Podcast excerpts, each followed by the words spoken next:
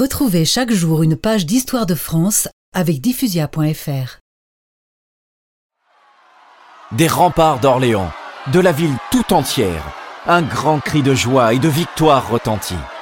Le duc d'Alençon est allé chercher Jeanne d'Arc dans la maison de Jacques Boucher où elle se remet de sa blessure. Tous deux montent en haut de la grande tour d'où ils peuvent admirer le spectacle qui s'offre à eux. Voyez, Jeanne, là-bas, ces colonnes humaines qui s'éloignent. Ce sont les godons qui déguerpissent. Les Anglais ont levé le siège. Nous sommes le 8 mai 1429. Orléans est libéré.